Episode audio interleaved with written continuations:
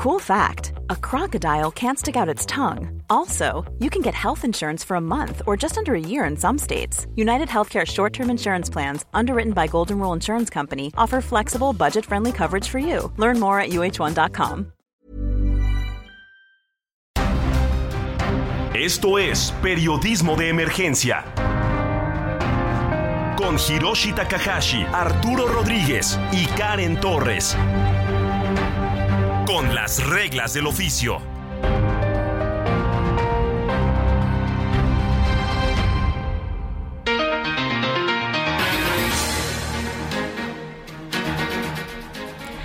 Muy buenos días, son 10 de la mañana con 4 minutos hora del centro de México y les saludamos con mucho gusto en esta mañana de domingo, pues sí, desde las instalaciones de Heraldo Radio. Muy buenos días, Giro, ¿cómo estás? Pues bueno, agradecerle por supuesto que nos acompañe en esta mañana. Como bien sabe, ha sido una, una semana pues de bastante información. La información no para y es que ha habido pues distintas notas que han llegado a las mesas de las redacciones eh, pues en materia legislativa, por supuesto en materia judicial y electoral. En otras noticias, como sabemos, pues bueno, el, el avión presidencial ya se vendió a Tayikistán. También vimos el debate de Estado de México con Delfina Gómez y Alejandra del Moral. Y saludamos en esta mañana, como cada domingo, a mi compañero y colega Hiroshi Takahashi. Muy buenos días, Hiro. Hola Karen, muy buenos días. Espero que estén muy bien. Bienvenidos a este periodismo de emergencia de domingo. Como bien mencionas, pues muchísima información y uno de los asuntos que está dominando la agenda otra vez, los migrantes y las caravanas, Karen. Así es un tema pues que es de principal relevancia. Justamente hemos visto eh, pues bueno algunos movimientos que visibilizan la problemática que no solo hay que decirlo hay en, en México, sino que es evidente en América Latina. Sí, nosotros estamos presentando hoy en El Sol de México un trabajo en donde pues nos dedicamos a buscar las otras rutas de los migrantes, porque pues como bien saben, desde hace algunos meses se habla de migrantes localizados en algunos pueblos en donde antes no tenía ese flujo de personas extranjeras queriendo llegar a Estados Unidos. Para evitar a las autoridades, a la delincuencia organizada, los migrantes han cambiado estas tradicionales rutas que tenían y que incluían, como recordamos bien, el tren conocido como la Bestia Karen. Sí, sin duda, pues bueno, ya estamos a casi un mes giro de esta tragedia en Ciudad Juárez que nos sigue pues dejando dudas y que queremos también respuestas sobre los que son y serían los presuntos responsables. Respuestas, muchas, muchas preguntas y por ahí pues quedó pendiente el asunto de la suerte de Francisco Garduño, el titular del Instituto Nacional de Migración, quien esta semana que pasó tenía que comenzar a escuchar algunas de las acusaciones que enfrenta y bueno, pues pusieron todo hasta el martes de esta semana que arranca. Entonces sabremos bien que pues cuál es la suerte de estos personajes que pues se, se directamente son señalados como los causantes de esta tragedia en donde murieron al menos 40 migrantes y, y pues más de 27 se mantienen heridos, dos graves todavía. Y todo esto, pues bueno, en continuas eh, em, pues, exigencias y por supuesto, desde luego, reclamos de justicia por parte de los familiares, de las víctimas, de la sociedad civil y de diversos organismos que, eh, pues bueno, les hace esto doloso y se sigue manteniendo giro audiencia, pues a uno de los principales señalados de estos hechos, a precisamente Francisco, Francisco Garduño. Francisco Garduño y también se preguntan muchos cuál es el rol de la Secretaría de Gobernación, el rol de la Secretaría de Relaciones Exteriores también, después de que estuvieron discutiendo quién se hacía cargo de pues las órdenes que llegaron desde Estados Unidos para, para frenar este flujo de migrantes. Y pues al parecer, como sucede en estos casos, puros funcionarios menores serán los que tronarán como fusible en los próximos días.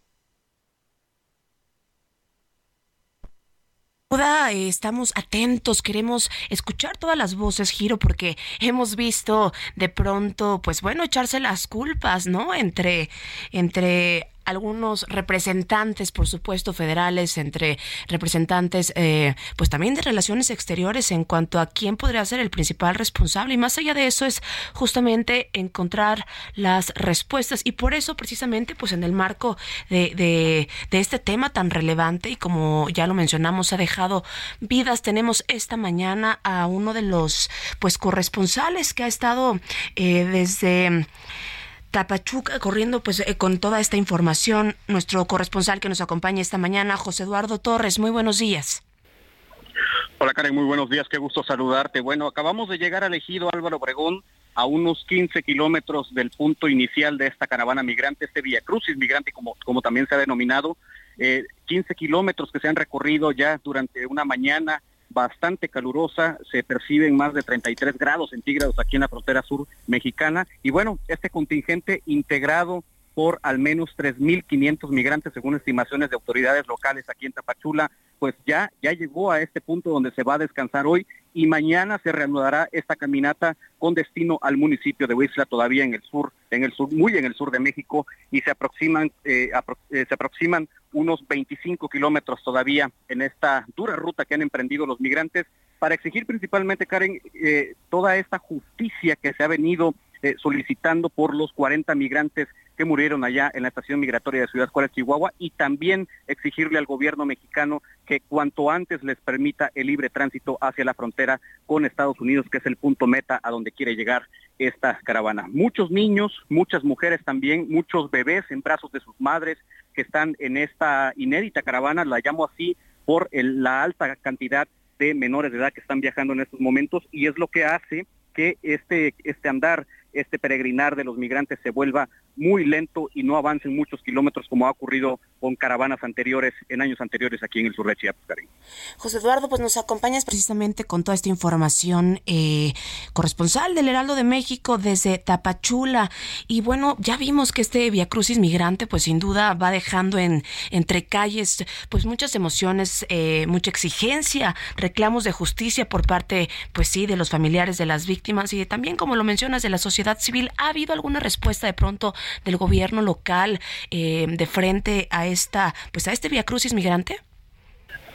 No, hasta el momento no hay respuesta alguna. Incluso en ocasiones anteriores hemos visto cómo los tres órdenes de gobierno pues custodian este, este, esta caminata. Hoy nada más nos hemos topado con una patrulla de la Guardia Nacional eh, de la División Caminos que está abanderando los pasos por donde va este contingente, pero de allí, pues esta caravana prácticamente camina sola. Hay dos ambulancias de la Cruz Roja Mexicana, una ambulancia de Protección Civil de Tapachula, que son las que de alguna manera están salvaguardando y rescatando un poco a aquellas personas que se van quedando en el camino, pero se trata pues de una caravana que inédita, porque teníamos más de un año que no se activaban caravanas de este tamaño, de esta magnitud, y bueno, la que está avanzando ahora surge a raíz, como te digo, de eh, clamor de justicia por esos migrantes que murieron en Ciudad Juárez y bueno, el destino punto es eh, precisamente la Ciudad de México, donde intentarán dialogar con autoridades federales y también llegar a la Basílica de Guadalupe por dar gracias durante este duro trayecto que están realizando ahora aquí en Chiapas. Pues sí, un duro trayecto. según la información, según la información de la Unidad de Política Migratoria, José Eduardo, como bien mencionas, pues ahora eh, llama la atención de que pues los grupos eh, que antes estaban compuestos principalmente por hombres jóvenes ya están integrados por familias completas, niños, niñas, adolescentes y personas de la tercera edad.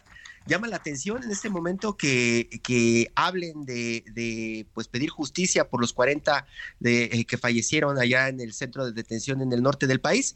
Más allá de eso, eh, pues cómo están planteando su, su ruta. Dicen que van a llegar a, la Ciudad de México y van a llegar a la Basílica de Guadalupe, pero esto lo pueden hacer eh, así, tan libres como, como, como lo piensan, o las autoridades ya van a establecer algún tipo de, dique para que no pasen y hacer que se rompan estas caravanas como hemos visto en otros meses.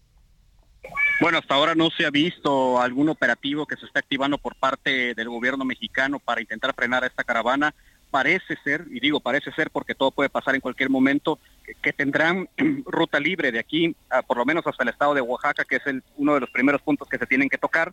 Bueno, para eso faltan aproximadamente 200 kilómetros de aquí a los límites con Oaxaca. Y bueno, este trayecto, y como bien lo mencionas, el hecho de que hay muchos núcleos familiares, incluso nacionalidades que no habíamos visto antes de Asia, de África también, que están viajando en este contingente, pues complica la situación y si a esto le agregamos que el sol aquí en la frontera sur cae a quemarropa, pues se complica aún más el caminar de esta caravana migrante aquí en Chiapas. Se habla de más de dos mil personas que están en este momento, pues, iniciando esta ruta, que llevaban ya unos 10 kilómetros desde temprano. Pero eh, aquí una de las de, la, de los asuntos también que, que, nos cuestionamos es cómo llegan hasta México. Eh, pagan un pagan una especie de, de, pues eh, eh, servicio para que los dejen ahí en Chiapas y ya de Chiapas en adelante hacia Estados Unidos ya es su problema y tienen que agarrar otro servicio ilegal para pasar a Estados Unidos. ¿Cuál ha sido la tendencia que han notado allá en el sur? Bueno, la tendencia siempre ha sido caminar, caminar y caminar cientos de kilómetros hasta que alguna de las dos partes dé su brazo a torcer, como se dice coloquialmente, o que las autoridades eh, federales eh, intercepten a este grupo, algunas veces ha sido con violencia y otras para brindarles estos permisos de tránsito libre por México para que lleguen a la frontera norte. Ahora el, panorama se vislumbra que este grupo podría avanzar cientos de kilómetros, incluso llegar a la Ciudad de México sin ningún tipo de contención y también sin ningún tipo de negociación para entregarles estos papeles. Vamos, vamos a ver qué, qué sucede en los próximos días, porque hasta el momento, como les menciono, no hay presencia de los tres órdenes de gobierno para intentar un diálogo o en su defecto alguna situación que pueda mediar y que estas personas, que estas familias dejen de caminar bajo estas altas temperaturas aquí en el sur de Chiapas. Pues bueno, ya estamos escuchando, eh, José Eduardo, toda esta narrativa que pues pone eh, sobre la mesa las denuncias de estas muertes derivadas de una política migratoria en México quizá fallida en materia, pues bueno, de, eh, situación migrante y de todos estos derechos que parecieran ser olvidados muchas veces. dejan, como ya mencionábamos, la muerte de 40 migrantes y estaremos atentos de todo este recorrido que llega, como ya mencionas, hasta la Basílica aquí en Ciudad de México. Muchísimas gracias por acompañarnos en esta mañana de domingo, eh, José Eduardo Torres, corresponsal del Heraldo de México desde Tapachula. Muy buenos días. Pendientes, muy buenos días. Periodismo de emergencia. Con las reglas del oficio.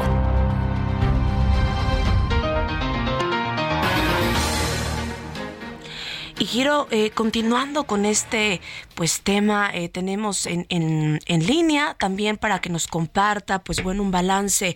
Eh, Irineo Mujica, quien es director de la organización civil Pueblos Sin Fronteras. Muy buenos días, Irineo, ¿cómo está?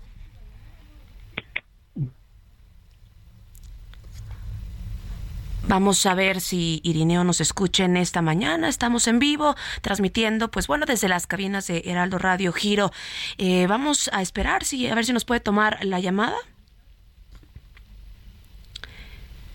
Desde este domingo, que como ya mencionamos, pues sí hay eh, esta pronunciación desde la sociedad civil de este Via, Crucis Migrante 2023 que denuncia las muertes derivadas de, pues bueno, este, esto que ha sucedido de ya casi, casi un mes de esta tragedia. Pascual, muy buenos días. Vamos a hacer un enlace en esta mañana con Pascual Cook, quien es familiar de Marcos y Gaspar dos migrantes guatemaltecos fallecidos en el centro de detención eh, del Instituto Nacional de Migración en Ciudad Juárez, quien nos va, pues sí, a, acompañar con este tema. Muy buenos días, Pascual. Sí, buenos días, estimada. Buenos días, ¿qué tal? ¿Cómo están? Muchas gracias por el tiempo, el espacio que nos proporcionan por aquí. Gracias, gracias por acompañarnos, dos Pascual. ¿Qué nos puede comentar sobre, sobre este proceso? ¿Ha habido algún acercamiento, eh, pues de pronto del gobierno local ante, ante estos hechos a manera de esclarecer, eh, pues sobre quién podrían resultar presuntos culpables? ¿Qué les han dicho a ustedes como familiares? Fíjese que recientemente, la semana pasada, llegaron, bueno, supuestamente a una oficina del Estado, ¿verdad? Y únicamente llegaron por datos de, de la familia, de las personas que, que integran, ¿verdad? Así como los hijos y todo eso. Únicamente por el momento, pero así que, que nos hayan dicho que se haya empezado una investigación en cuanto a quiénes serían los culpables y todo eso. Y por el momento, así por, por lo que sea así de local, no nos han proporcionado nada de eso.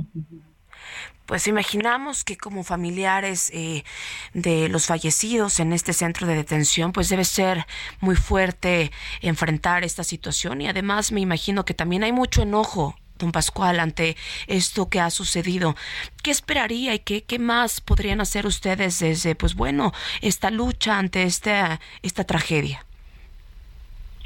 Sí, la verdad, como le cuento yo, la familia está quebrantada todavía porque este proceso todavía es muy reciente, entonces, pero a lo que van ellos es de que en cuanto a pedir la justicia, tal vez así está fuera muy, lo considero yo que ellos no como que no, no quieren participar en eso, ¿verdad? Para evitar problemas, pero eh, ya, como le comentaba usted, ¿verdad? pero que el gobierno venga y que dé un apoyo así brindar a la familia que esto podríamos hacer y no, por eso no, no hemos recibido, ¿verdad?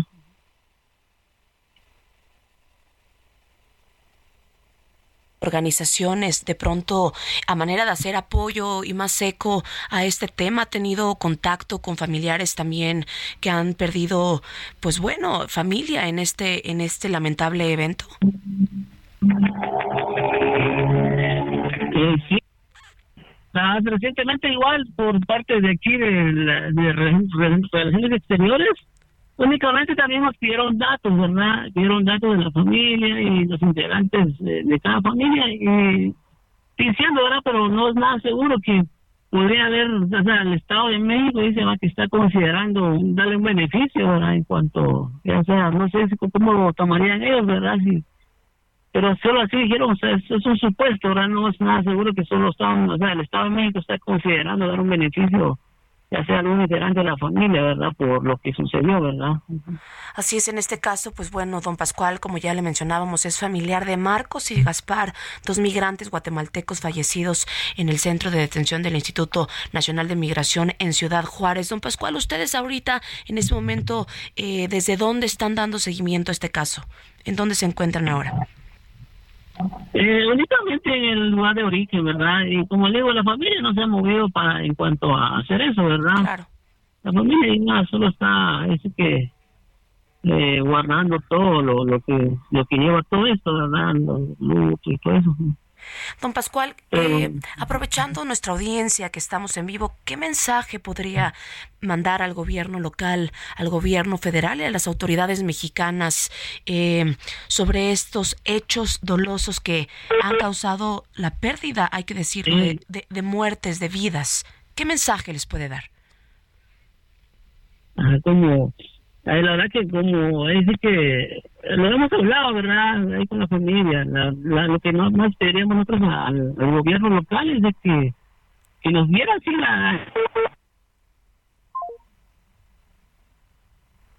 Parece que se cortó la llamada. Estamos, pues sí, eh, teniendo una llamada con la familia eh, de migrantes guatemaltecos desde su lugar de origen y a veces, sí, pues esto pasa, se cae la señal. Ya decíamos que, eh, pues enviaba un mensaje, don Pascual, si al gobierno federal en aras de encontrar respuestas, de pronto también los presupuestos se complican, ¿no? Para que las familias de estos migrantes, pues puedan de pronto darle el seguimiento como debiese ser preciso ante las autoridades en, busca de respuestas de estas dolosas muertes de 40 migrantes y otros más, 27 heridos.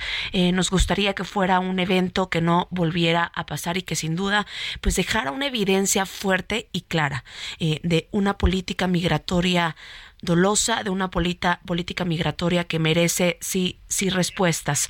Y ya tenemos de regreso a don Pascual. Don Pascual, eh, gracias por retomar la llamada. Estábamos hablando sobre sí eh, la oportunidad de ocupar este espacio para mandar un mensaje al gobierno. De pronto, usted como familiar de, de estos eh, familiares fallecidos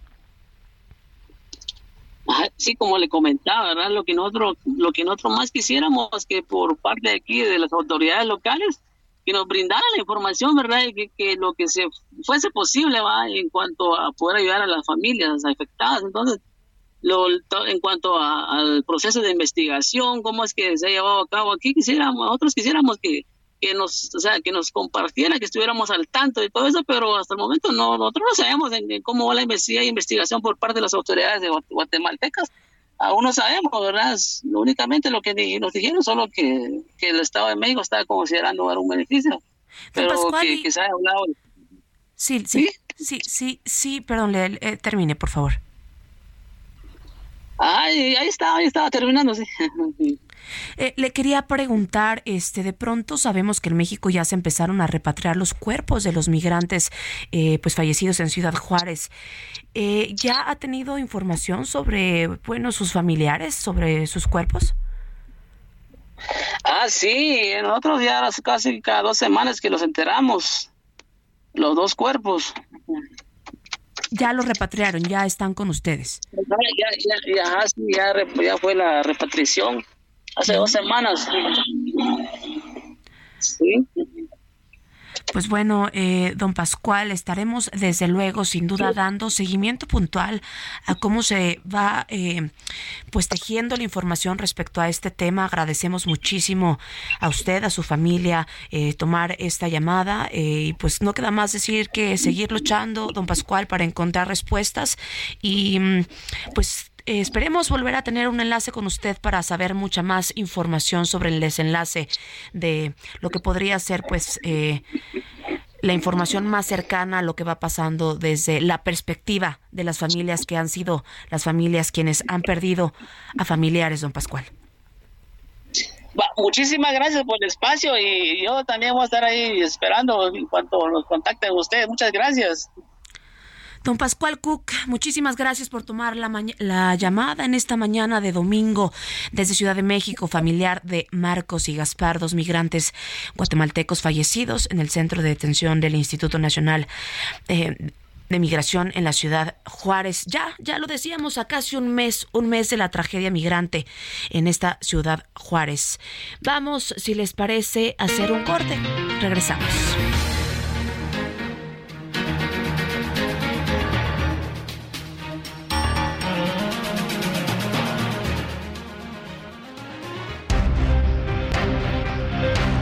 En un momento continuamos en Periodismo de Emergencia por el Heraldo Radio.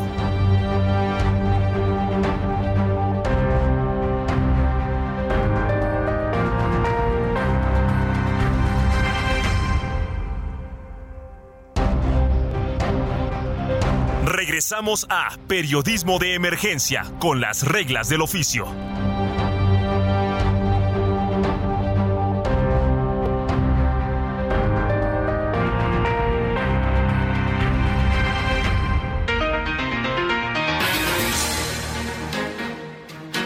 Minutos hora del centro de México y continuamos saludándole con mucho gusto desde la cabina de Heraldo Radio con este su programa periodismo de emergencia Giro ya hablábamos pues bueno con familiares eh, de personas fallecidas en este en esta tragedia migrante eh, Giro qué fuerte escuchar de pronto cómo ha sido el proceso para pues bueno eh, las familias de estos 40 40 migrantes fallecidos. Imaginamos también que el asunto de la justicia es uno de los pendientes que tienen, porque pues poca información deben estar recibiendo en este momento en sus países de origen, luego de que pues acá en México parece que estos asuntos de juicios y de acusaciones se están alargando, Karen se están alargando, Giro, y ya decíamos en algún programa pasado que pues estamos viviendo una crisis civilizatoria. Creo que se, se habla también y se ve esta omisión. Em, al respecto, la Fiscalía General de la República explicaba que funcionarios del Instituto Nacional de Migración y además un elemento de seguridad privada, pues fue juzgado por delitos de homicidio y lesiones, ambos, como lo mencionamos, dolosos, Giro, como autores, pues por omisión, ¿no? Eh, ya se había visto este video que fue viral en pues en toda América Latina y habría que decirlo quizá en el mundo en que pues no se hizo nada, ¿no? Una persona migrante que fue vinculada como autor material por acción de delitos eh, dolosos por ser quien se dice presuntamente prendió los colchones en esta estancia provisional. Sí, y esta semana, Karen, la Suprema Corte de Justicia de la Nación va a discutir si la Guardia Nacional cuenta con facultades para resguardar estas estaciones migratorias o centros de detención del Instituto Nacional de Migración. De análisis se desprende que eh, pues no son, no son muy buenos los de la Guardia Nacional ni las empresas privadas para contener a estos pues migrantes que supuestamente están en estaciones migratorias y en realidad pues están encerrados como prisioneros, Karen. Sí, así es. También hubo un caso muy viral en Estados Unidos de alguien que falleció incluso, pues bueno, con lesiones por animales y, y pues que ya no es un tema alejado, eh, giro en ningún país. Mientras tanto en México, pues sí, seguirá, seguirá la investigación que continúa pues con el resto de responsabilidades penales de los distintos servidores públicos del Instituto Nacional de Migración. Habrá que ver cómo será el, desenlace sobre los particulares vinculados, ¿no? Los servicios de seguridad privada que pues hasta ahora tenemos poca información. Otra vez, seguimos con lo mismo. La opacidad es lo que domina y pues parece que están pateando el bote, pateando el bote como suele suceder en otras circunstancias en donde el gobierno... Hey, it's Ryan Reynolds and I'm here with Keith, co-star of my upcoming film If, only in theaters May 17th. Do you want to tell people the big news? All right, I'll do it. Sign up now and you'll get unlimited for $15 a month in six months of Paramount Plus Essential Plan on us. Mintmobile.com slash switch. Upfront payment of $45 equivalent to $15 per month. Unlimited over 40 gigabytes per month. Face lower speeds. Videos at 480p. Active Mint customers by 531.24 get six months of Paramount Plus Essential Plan. Auto renews after six months. Offer ends May 31st, 2024. Separate Paramount Plus registration required. Terms and conditions apply if rated PG. Gobierno es señalado ¿no? de tener responsabilidad en asuntos que pues resultan escándalo internacional escándalo internacional y que bueno, también ya lo decíamos, visibiliza un tema pues relevante en América Latina en estos desplazamientos forzados de quizá gobiernos que, que han olvidado a pues un sector eh, giro de la población que por décadas han sido pues sí olvidados de, de las agendas eh, en los países, ¿no crees? Sí, y aparte, pues se presta para el oportunismo, el oportunismo político. Ya lo hemos visto recientemente acá en la Ciudad de México, este asunto que enfrentó a Sandra Cuevas, ¿no? Con la jefa de gobierno de la capital, Claudia Sheinbaum, por el asunto de los migrantes y una plaza que supuestamente iban a remodelar. Y también quedan muchas preguntas en el aire alrededor de pues estos centros o refugios para los migrantes que están en la Ciudad de México. Lo vemos muchas veces como si fuera un asunto del sur del país, Tapachula, Oaxaca, Guerrero pero de pronto ya es en todo el país en donde estamos viviendo esta problemática. Acá en la Ciudad de México, aunque muchos han querido hacerse como que no pasa nada, la realidad es que cada día encontramos más migrantes en todas partes y pues la, la, lo, que, lo que domina pues es el silencio de las autoridades también y también pues la molestia de muchas personas que pues no, no, no sienten nada de empatía por estos, por estos personajes que pues tienen que salir de su país en las peores condiciones. Sí, Giro, y, lo último que se sabe pues de este tema es que se vincula a proceso al delegado del Instituto Nacional de Migración en Chihuahua por esta muerte de 40 migrantes, eh, Salvador González, quien fue señalado en el caso pues de este incendio eh, en el centro de detención de Ciudad Juárez y para dar eh, continuidad a este tema, Giro. Si te parece, vamos a dar la voz en esta mañana de domingo a José Carreño, quien es periodista, internacionalista y editor de la sección Orbe del Heraldo de México. Muy buenos días, José Carreño. Muy buenos días. Gracias por la llamada. Muchas gracias, muchas gracias por acompañarnos. Pues bueno, en, en tema la relación entre México y Estados Unidos tras las declaraciones del presidente López Obrador sobre no recibir ayuda estadounidense ni de ningún otro país para el combate al crimen organizado. Mira, es, eh, ¿cómo decirlo? Eh, mira, México y Estados Unidos tienen una, una relación en dos niveles. Una, la política que ahorita parece muy complicada, y dos, la real de comercio, de sociedades, etcétera, que cada día es más profunda. Ahora, dicho eso, en términos políticos, mi pregunta en este caso para el presidente sería y cómo planea combatir al crimen organizado sin la cooperación de los Estados Unidos, toda vez que en Estados Unidos una buena parte de ganancias y de fuentes de hasta de hasta de hombres y de armas pues eh, eh, se dan en ese país. Esto es muchos de las personas de crimen organizado eh, por lo menos en la frontera, son mexicoamericanos, o sea, estadounidenses de origen mexicano, que en algunos casos, recuerden la Barbie, cometen sus delitos en la, de territorio mexicano y se refugian en territorio estadounidense y viceversa. Entonces, ¿cómo combatir crimen transnacional o binacional sin la cooperación del otro? Eso por un lado. De otra parte, había, habría también que pensar en, en lo que dijo el presidente de intervención extranjera, etcétera, debido a las investigaciones de la Agencia Antinarcóticos, la DEA estadounidense, en la infiltración en los carteles de, del narcotráfico, o por lo menos lo que dicen fue su infiltración, y algunos otros hechos. El, pues, por un lado, evidentemente esas acciones son uh, ilegales en cierta forma, pero también lo cierto es que todas esas labores de inteligencia y contrainteligencia pues son clandestinas por definición, no piden permiso en ningún lugar del mundo. Entonces, ahí habría un problema que yo creo que México debería enfrentar, y no es un problema de este gobierno nada más, es un gobierno, es un problema, perdón, que viene de mucho antes. Esto es, ¿cuál es la capacidad de inteligencia y contrainteligencia de México? ¿Cuál es la capacidad de México para detectar eh, labores de, digamos, de espías externos o, y, contrarrestarlos o por lo menos contra, controlarlos. Simplemente, permíteme recordar tres cosas. Ciertamente, pues, sabemos que los estadounidenses pues tienen labores de inteligencia no solo en México, sino en todo el mundo, incluyendo sus principales aliados militares. eso no es un secreto. Pero también sabemos que hay elementos de servicios secretos de otras naciones actuando en México. De acuerdo, si, si le hacemos caso a los estadounidenses, el servicio secreto ruso, los, los servicios de inteligencia rusos, tienen mucho que hacer en México y tienen muchos agentes, simplemente porque México es vecino de los Estados Unidos y algunas de sus industrias son importantísimas para también para los Estados Unidos.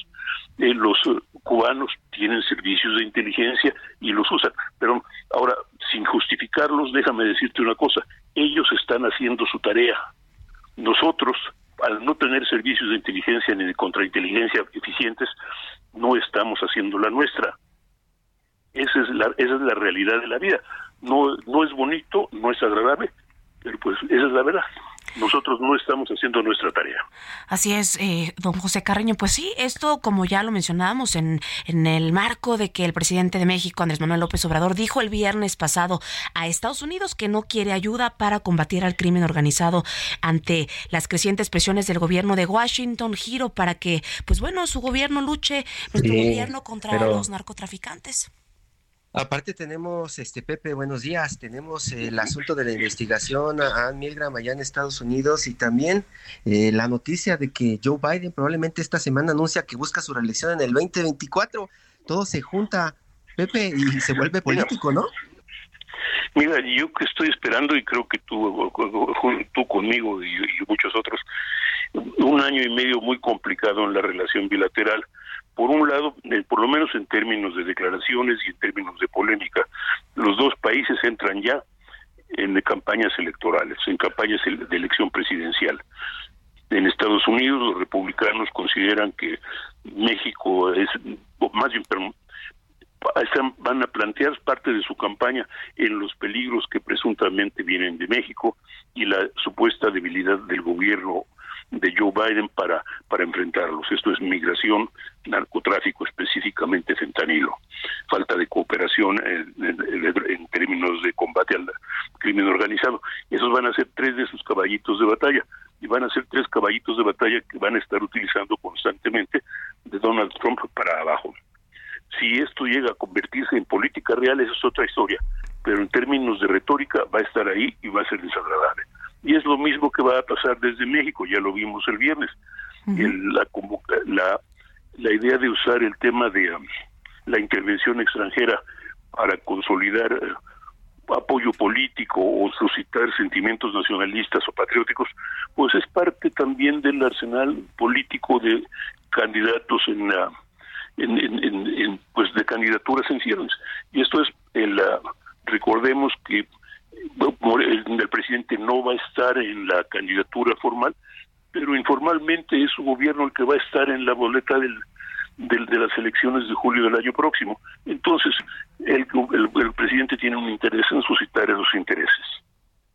Don... Y aparte, esta, esta semana, Pepe, estuvo eh, Joe Biden con su homólogo de Colombia, Gustavo Petro, y tuvimos en la Ciudad de México una transmisión ante el Congreso del presidente de Ucrania, Volodymyr Zelensky, y también anda en la región el ministro de Relaciones Exteriores ruso, Sergei Lavrov. Todo, todo parecería que nosotros somos una superaldea y todo nos está pasando de lado, Pepe. Pues sí, eh, bueno, eh, mira, yo tengo la tesis de que en México tenemos la doctrina de que fuera de México todo es cotidiano y no nos ah, no nos afecta lo que pase fuera del país, hasta que de repente sí nos afecta. Eh, y el, problema es eso es México no es una aldea, tampoco es Corea del Norte, ¿no?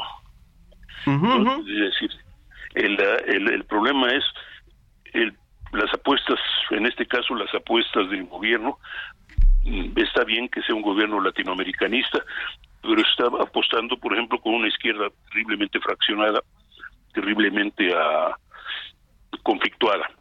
Petro, eh, su, su, principal socio eh, exterior, en todos sentidos se llama Estados Unidos, y, y sí, lo que Petro hizo fue ir a interceder por una mejor relación con Venezuela y le, le interesa porque él es el país, eh, Colombia es el país vecino y el más afectado, pero pues tiene que hacerlo.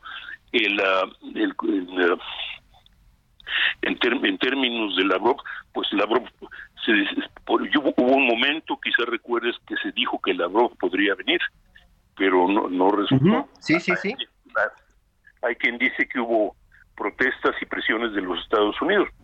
No es necesariamente cierto, pero se acomoda bien a la narrativa. El, y, no se te olvide también que pues hay cada vez más más ruido en torno a las inversiones chinas. Sin duda. En, América Latina y en, y en México. Ahora, de Zelensky, el tema interesante es que los mismos diputados que exigen que no debe haber intervención externa en México fueron los mismos que, se, que rechazaron la posibilidad de que se de, que ni siquiera permitieron que Zelensky hablara ante el Pleno del Congreso, sino nada más ante los sus simpatizantes eh, políticos, porque consideran que la intervención rusa en Ucrania no es intervención externa, o algo así. Eh, sí, o algo así, se mostraron molestos, molestos con todo.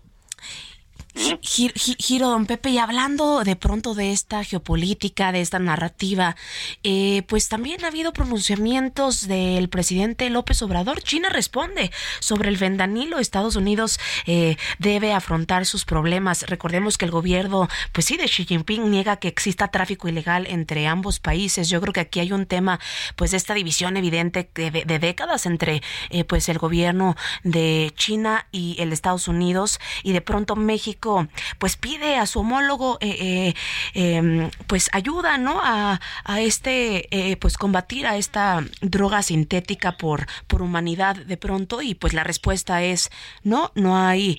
No, es mi problema. No es mi problema. Qué, qué opinión le merece don Pepe esta situación mire diría que la respuesta china tuvo un, fue muy cuidadosa en términos de palabras la, si recuerdo bien la carta del presidente López Obrador indicaba que demandaba ayuda en términos del fentanilo, de, la, importación de fentanilo.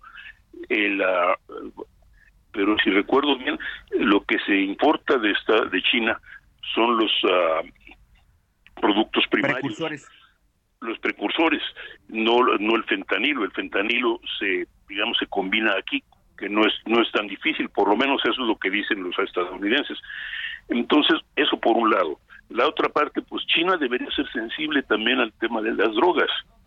Si recuerdo bien, eh, hace 150 o 160 años libraron lo que fueron las guerras del opio, cuando el Imperio Británico introdujo el opio a, China y luego hizo la guerra, le declaró la guerra a China cuando los chinos determinaron a prohibir el opio en su territorio fue una, no diría que no fue una de las mejores páginas del Imperio Británico, pero los chinos eh, libraron, libraron y perdieron una guerra en términos de drogas.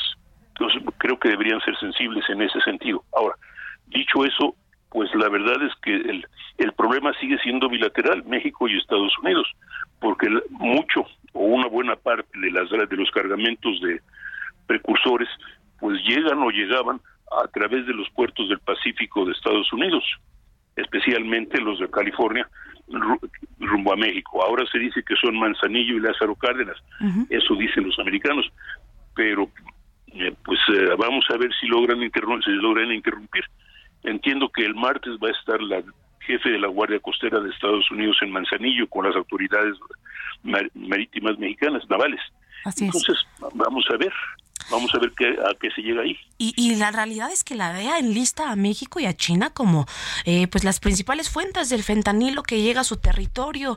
Y por otro lado, pues China es rival geopolítico y comercial de Estados Unidos. De Estados Unidos se, se niega siempre pues a asumir cualquier responsabilidad eh, en la crisis por consumo de opioide que en 2021 dejó más de 107 mil muertes, eh, pues según las cifras oficiales, ¿no? En este abuso de consumo del fentanilo en Estados Unidos que habría que realmente analizar eh, pues en dónde tiene las raíces, ¿no? En esta fabricación, Giro.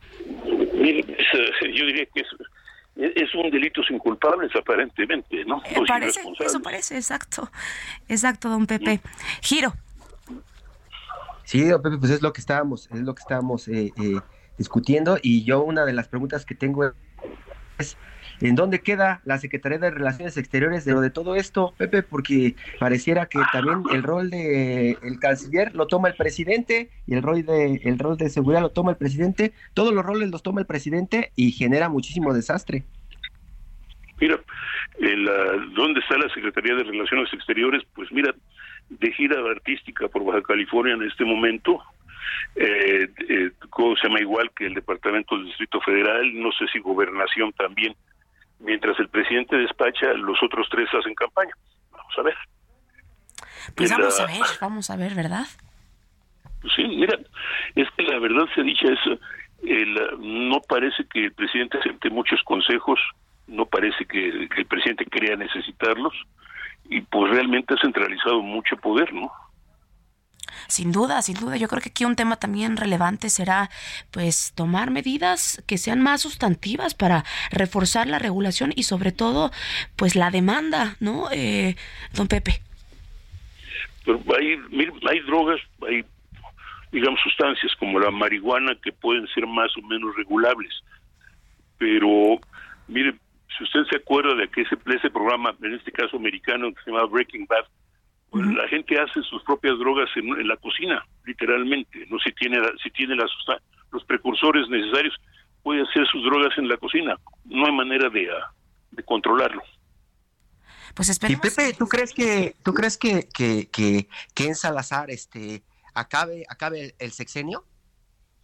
Ah, eh, mira, yo creo que yo creo que sí no, pero tampoco me, tampoco me atrevería a apostar.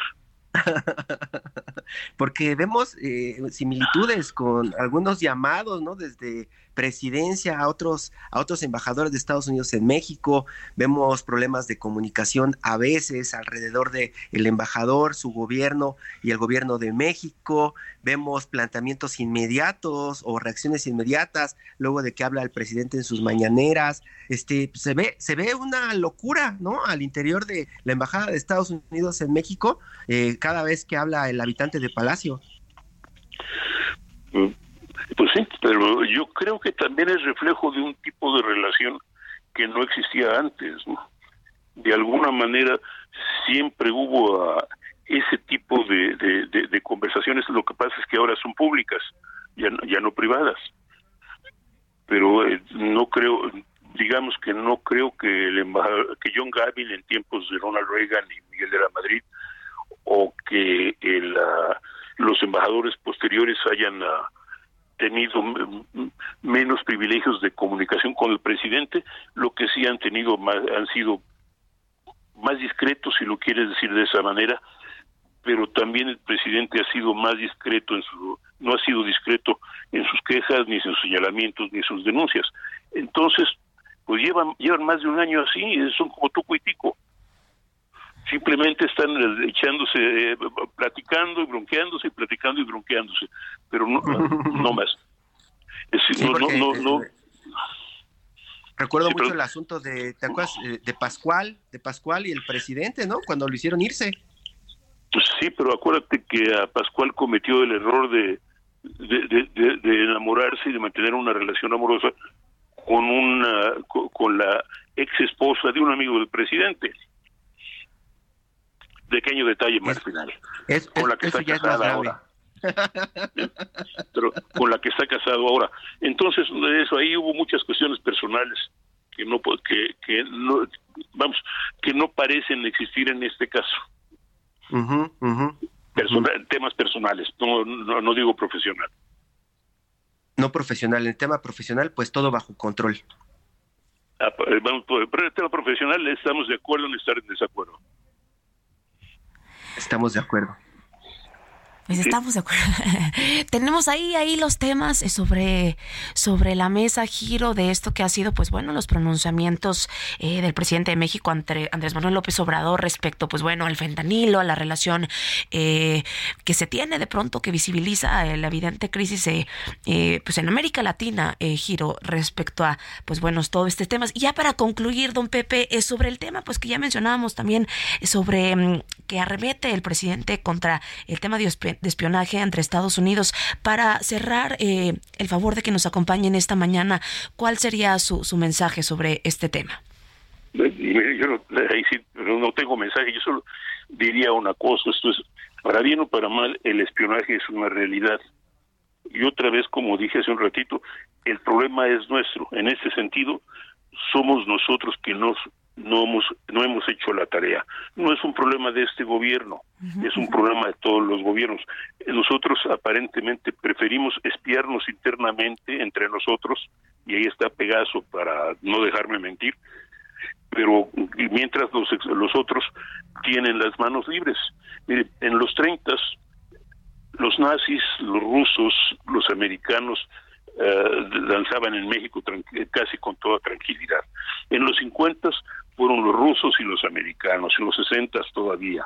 En los 70 también ya intervenían uh, todo todo mundo, el, uh, tenía agentes aquí porque evidentemente era un núcleo importante de espionaje o de actividades de inteligencia por la situación en Centroamérica, por la relación con Cuba, por la vinculación con Estados Unidos.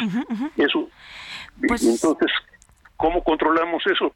Pues simplemente no lo controlamos. Así es, don Pepe. Pues agradecemos muchísimo que nos haya acompañado. Se nos acaba el tiempo. Muchísimas gracias, eh, José Carreño, periodista internacionalista, editor del Heraldo de México. Muy buenos días. Hasta aquí, periodismo de emergencia. Con Hiroshi Takahashi, Arturo Rodríguez y Karen Torres.